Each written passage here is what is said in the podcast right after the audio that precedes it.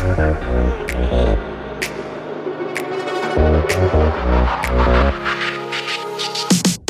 hallo, hallo. Schön, dass du wieder eingeschaltet hast in den Podcast Antworten bitte. Ich bin Franziska, Soziologin und interessiere mich für die Gesellschaft. Heute haben wir wieder mal einen Interviewgast an Bord und zwar Max. Den kennst du vielleicht schon von der allerersten Podcast-Folge. Hier hat uns Max die Achtsamkeit nahegelegt. Also bei vielen Menschen ist es so der Sinn des Lebens, dass sie sagen, sie sind glücklich. Und für viele bedeutet aber Glück auch erstmal Besitz. Sie motivieren sich zu arbeiten, um dann Besitz zu bekommen und dann mit diesem Besitz glücklich zu werden in Form eben von, sie können sich toll einrichten, sie können sich hochwertige Nahrungsmittel kaufen, sie können in Urlaub fahren, aber sie müssen erstmal arbeiten, um Geld zu bekommen. Mit einem achtsamen Lebensstil entkoppelt sich das ein Stück. Also man kann sich mit einem Bier oder einer Buttermilch hockt man sich auf die Parkbank und kann der glücklichste Mensch sein. Ja, und bei eben dieser Aktivität, also beim auf dem Parkbank sitzen, ist er, so nennt er sie, auf das Konzept der vier Säulen der Triebe gekommen. Und die vier Säulen der Triebe ist sozusagen Max sein Konzept, wie man sein Leben glücklich gestalten kann. Mehr möchte ich an dieser Stelle nicht spoilern. Außerdem haben wir uns darüber unterhalten, ob es sinnvoll ist, sich nur über den Job zu definieren und ob es wirklich die Lifestyle-Kompensation gibt. Fragen über Fragen. Ich würde sagen, wir legen los.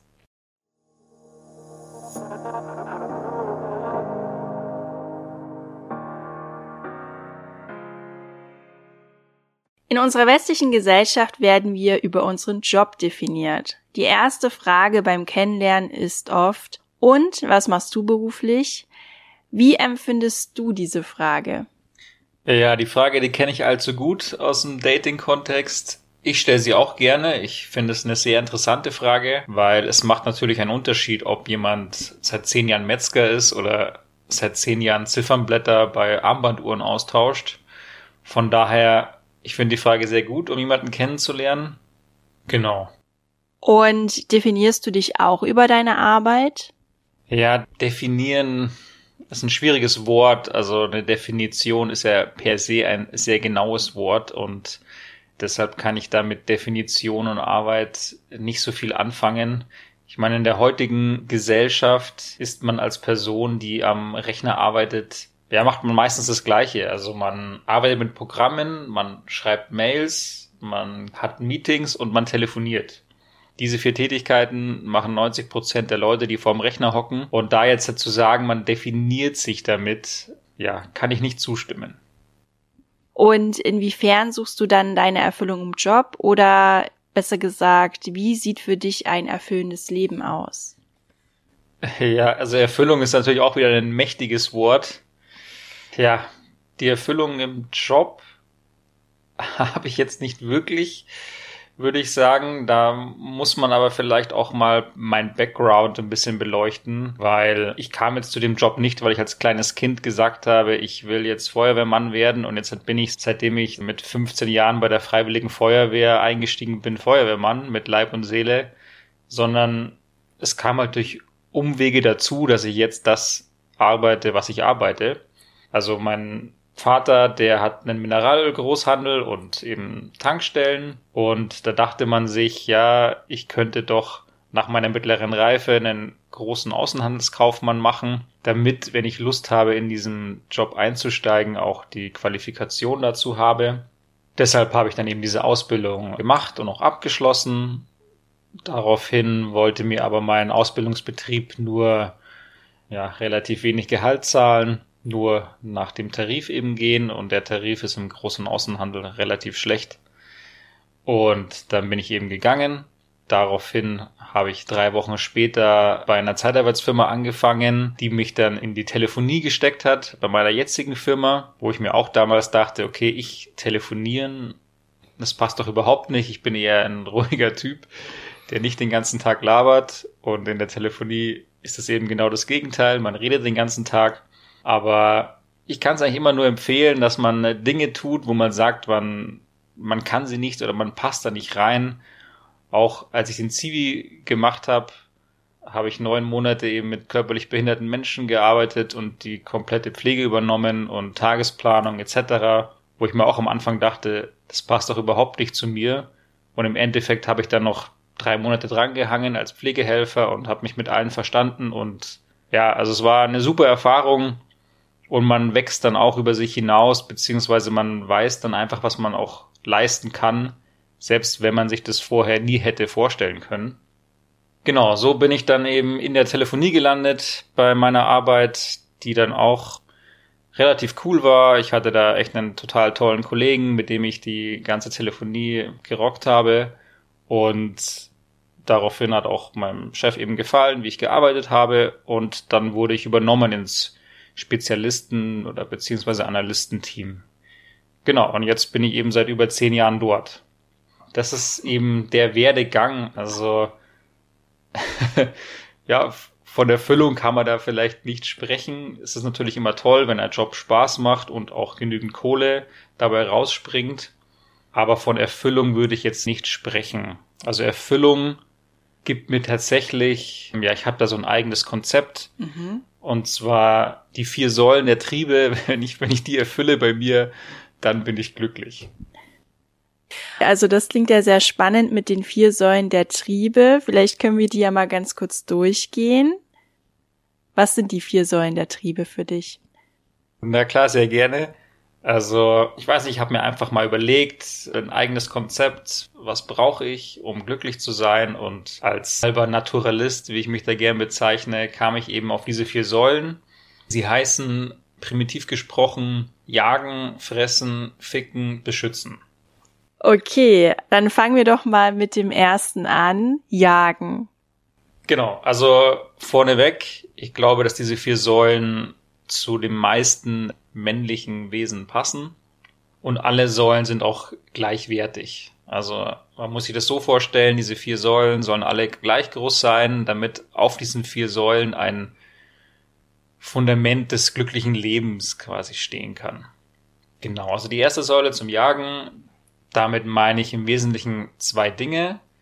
Und zwar das eine, dass man unbedingt eine körperliche ja, Komponente braucht im Leben. Also als Testosteron gesteuertes Wesen ist es, glaube ich, wichtig, körperlich aktiv zu sein. Muss nicht unbedingt hauptberuflich sein, aber wenn man hauptberuflich wie ich vorm PC vegetiere, dann sollte man wenigstens in seiner Freizeit Sport treiben. Oder aber wenn man das hauptberuflich schon hat in seinem Job, dann braucht man das natürlich nicht. Aber ich glaube, es ist einfach wichtig für ein männliches Lebewesen körperlich aktiv zu sein, egal wie. Das kann Boxen sein, das kann Spazieren sein, egal. Dann der zweite Aspekt bei der Säule ist eine Passion zu haben und der auch nachzugehen. Also, dass man Dinge findet, die einem Spaß machen und diese dann aber auch lebt. Also diesem, ja, Spaß quasi hinterherjagt. Also es gibt zwar Leute, die sagen, ja, mir macht das so viel Spaß und das so viel, aber sie machen es einfach viel zu selten. Deshalb sollte immer genügend Platz sein, um auch gewissen Dingen nachzugehen, die einen faszinieren und die einem wirklich Spaß machen. Mhm. Und das zweite war, glaube ich, primitiv gesagt, fressen. Genau, richtig. Der Trieb des Fressens ist, ja, wenn nicht sogar der wichtigste Trieb. Er ist der Motor eines fast jeden Säugetiers. Es sitzt nur da und sobald der Hunger kommt, muss es einfach was tun. Und so ist es bei uns auch. Und weil der Trieb so wichtig ist, gilt es auch, ihn zu, zu kultivieren am besten. Indem man sich mit Nahrungsmitteln beschäftigt. Was tut einem gut? Was bewirken gewisse Nahrungsmittel? Wie kann ich ein leckeres und gesundes und vielleicht auch günstiges Mahl zubereiten, auch eventuell für andere. Also es gibt ja auch nichts Schöneres, als für andere zu kochen und dann auch diesen Leuten einfach, die einem wichtig sind, auch Freude zu bereiten. Es ist eine Tätigkeit, die schon seit Ewigkeiten getan wird und die Freude bereitet und die auch entscheidet, ob man schnell alt wird, ob man fett, hässlich und dumm dahin vielleicht vegetiert oder halt aktiv, gut aussehend und macherisch in die Welt rausgeht. Alles nur aufgrund dessen, was man isst und wie dann eben der Körper auf dieses Nahrungsmittel reagiert. Also sehr, sehr wichtig und deshalb auch diesen Trieb wirklich zelebrieren, sich tolle Mahlzeiten kochen, eben auch lernen zu kochen, aber vielleicht auch damit spielen. Also auch das Thema Achtsamkeit kommt damit rein, dass man vielleicht auch mal sagt, okay, ich, ich faste jetzt mal eine gewisse Zeit und was macht es dann mit meiner Freude aufs Essen oder wie schmeckt dann das Essen? Wer es schon mal gemacht hat, der weiß, dass wenn man mal einen Tag fastet und man isst dann etwas, dass der Genuss einfach nochmal gesteigert wird. Oder dass man sich beim Essen einfach mal voll auf das Essen konzentriert und langsam isst und sein Essen gut einspeichelt. Das ist einfach wunderbar. genau. Mhm. Und jetzt zum dritten. Da geht es ums Ficken. Also vielleicht müssen wir das piepen. Was meinst du damit genau? Also der Grund, warum ich es auch so sage, Ficken, hängt damit zusammen, dass das Ganze auch aktiv vom Mann auch getan werden soll. Und zwar in dem Sinne, dass ein Mann schon auch eine Frau befriedigen sollte. Er sollte nicht nur der passive Akt sein, sondern er sollte auch daran interessiert sein, die Frau zu befriedigen. Und er hat für mich auch die Pflicht darin, ja, dem auch nachzugehen. Gut, was versteht man unter dem Trieb? Ich weiß nicht, ob man den groß erklären muss. Ich glaube, jeder Mann braucht das einfach, um happy zu sein, um eine gewisse Anerkennung zu bekommen für das, was er ist. Ich meine, dieser Trieb ist auch einfach kulturell gesehen ein sehr bedeutender Trieb. Ich meine, Sex bekommt man nicht geschenkt, sondern Sex muss sich immer erarbeitet werden.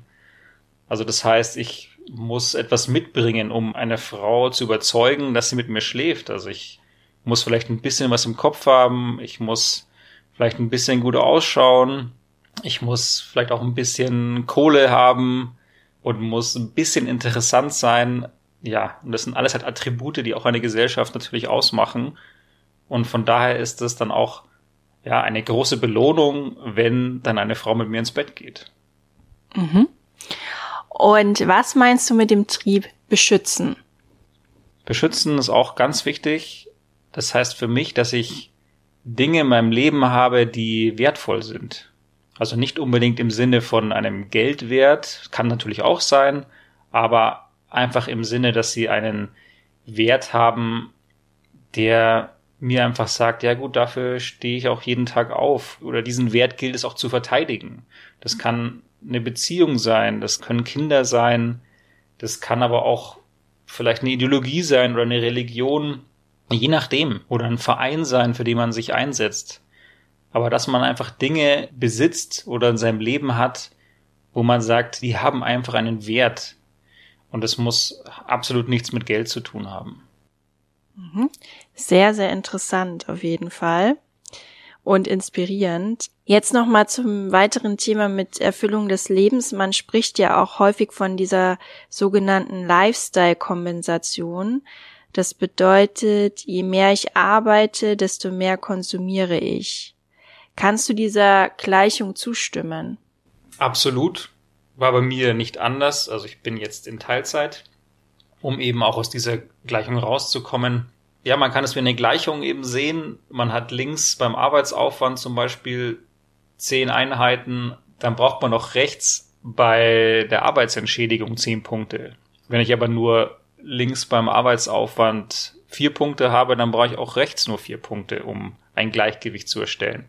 Und ja, so ist es dann auch. Also wenn ich weniger gestresst bin, gefordert bin, dann muss ich mir auch nicht so viel wiederholen, um diesen Ausgleich zu schaffen. Also das heißt dann auch, ich, ich brauche weniger. Ich brauche weniger Fernreisen, ich brauche weniger neue Klamotten, ich brauche vielleicht auch weniger fancy Nahrungsmittel oder weniger krasse Hobbys. Ja, also ich glaube fest an diese Lifestyle-Kompensation. Mhm. Und kommen wir jetzt noch zur Abschlussfrage. Welche Veränderungen würdest du gerne in der Gesellschaft sehen? Was wünschst du dir? ja, sehr viele Veränderungen, aber jetzt ganz speziell würde ich sagen, die Leute sollten weniger labern, sondern mehr sein oder mehr machen. Also ich hasse zum Beispiel diesen Spruch, wenn jemand sagt, ich tue, was ich kann, dann kommt es mir schon hoch. Also kein Mensch tut, was er kann, egal was für eine Überzeugung er hat. Aber jetzt auch zum Beispiel im ökologischen Hintergrund, wenn er zum Beispiel sagt, so ja, ich tue doch, was ich kann, weil ich jetzt Küchenrolle kaufe mit 50 Prozent Recyclingfasern, dann ist es nicht, ich tue, was ich kann, sondern ich tue, was ich halt mache, noch in meiner Komfortzone, um mir selber auf die Schulter zu klopfen, dass ich doch so umweltbewusst bin. Oder wenn jemand sagt, ihm geht das Leid der Kakaobauern ganz nahe und so, und das ist doch so schlimm, aber halt dennoch jede Woche Schokolade isst, dann denke ich mir halt auch so, hey, halt doch einfach deinen Mund dir geht's eben nicht nahe. Also die Leute glauben auch oft, dass ihnen Dinge nahe gehen, die ihnen eigentlich gar nicht so nahe gehen, weil dann würden sie ja jeden Tag weinen. Aber sie, sie reden halt einfach so blöd daher. Genau. Also mehr machen als reden. Genau, mehr machen, also mehr ins Tun kommen, vielleicht auch einfach weniger über die Sachen reden, einfach mal machen, um dann auch im Gespräch wirklich zu zeigen, so, ja, ich, mir tun Flüchtlinge leid, aber ich tue auch was, ich helfe denen etc., aber nicht irgendwie sagen, jemanden tut das und das leid, aber halt nichts dafür tun. Mhm. Super. Vielen Dank dir. Gerne, danke dir. So, das war's dann auch heute von mir und dem Podcast. Antworten bitte. Was ist denn deine Meinung dazu? Hast du andere Themenvorschläge? Möchtest du mir auf Insta folgen? Alles dazu gibt es in den Show Notes. Und ich wünsche dir auf jeden Fall noch einen schönen Tag und freue mich schon auf die nächste Folge. Bis bald, deine Franziska.